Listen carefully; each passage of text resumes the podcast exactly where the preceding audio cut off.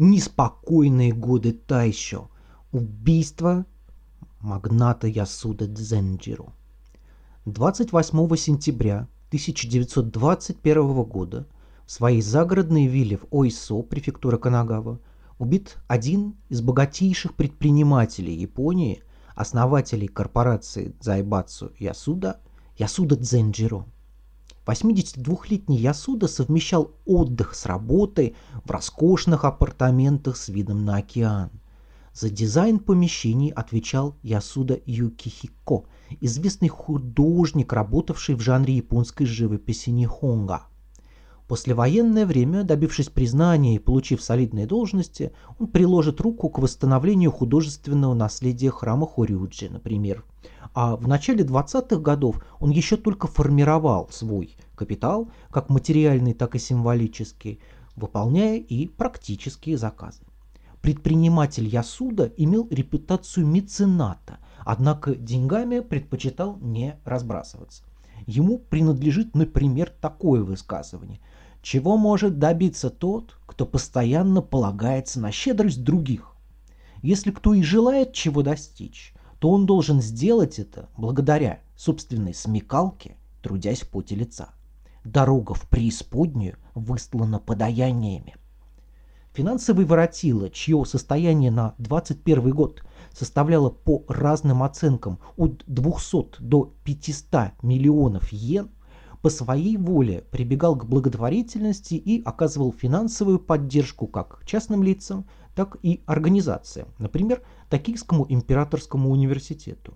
Но просьбы его раздражали. За день до убийства ему нанес визит очередной проситель. Молодой, 31 год, человек по имени Асахи Хейго, представившийся адвокатом, попросил аудиенции у отца японской системы страхования и одного из основателей банковской системы Ясуда э, с тем, чтобы попросить средства на постройку общежития для рабочих. Ясуда предсказуемо отказал и во встрече, и в финансовой поддержке. Проситель удалился, однако вернулся на следующий день и повторил свои требования. После повторного отказа он выхватил нож и зарезал предпринимателя, после чего покончил с собой. Позже выяснилось, что Асахи возглавлял ультраправую организацию под названием «Доблестный отряд священной страны» Шиншюгидан, поставившую себе цель избавиться от засилья капитала и очистить Японию от жадности, корысти, взяток и социальной несправедливости. Асахи оставил целый манифест, в котором провозглашал свои действия началом реставрации Тайшо, по аналогии с реставрацией Мэйджи. Текст под названием «Призыв к новой реставрации» содержал обвинения в адрес политиков, добившихся своего положения благодаря связям с предпринимателями и промышленным капиталом. Монархический строй, который представлялся Асахи образцом справедливого правления – из-за нечистых на руку политиков и происков корпораций Дзайбацу превратился в плутократию. Многие жители нашей страны страдают от туберкулеза из-за переработок, грязи и недостаточного питания. Иные вынуждены попрошайничать, чтобы прокормить своих детей. А те, кого еще недавно превозносили как защитников страны, влачат жалкое существование лишь потому, что были покалечены на войне и не могут добыть пропитание. Тюрьмы переполнены людьми, совершившими незначительные проступки, на которые их толкнули голод и нужда, тогда как политики избегают наказания за серьезные преступления только потому, что они манипулируют законами. Конец цитаты. Асахи в своем манифесте объявлял врагами как новую знать, под которыми он поднимал предпринимателей и руководителей Дзайбацу, так и старую гвардию, это бывшие князья, э, поскольку они забрали жизни предков. В своем манифесте Асахи предлагал и конкретный план действий по изменению текущего положения вещей. Состоял этот план из девяти пунктов. В первом из них он призывал похоронить предателей миллионеров.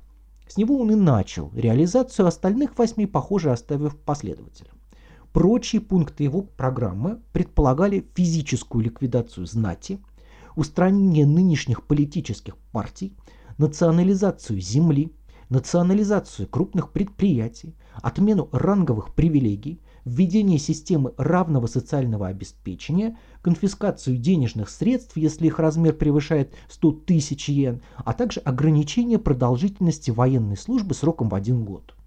Асахи числил себя правым, однако и японские леваки подписались бы под большинством из его предложений. Убийство Ясуда станет одним из первых инцидентов подобного рода, однако в последующие годы их количество будет увеличиваться. Апогеем политического террора в Японии станет мятеж младоофицеров, поднятый 26 февраля 1936 года, известный как Нинироку Джике, во время которого военные выступят с похожими лозунгами и так же, как и Асахи в свое время, будут утверждать, что желают реставрации, только теперь же реставрации Чова. С Ясуда связана и одна история, которая циркулирует в популярной культуре.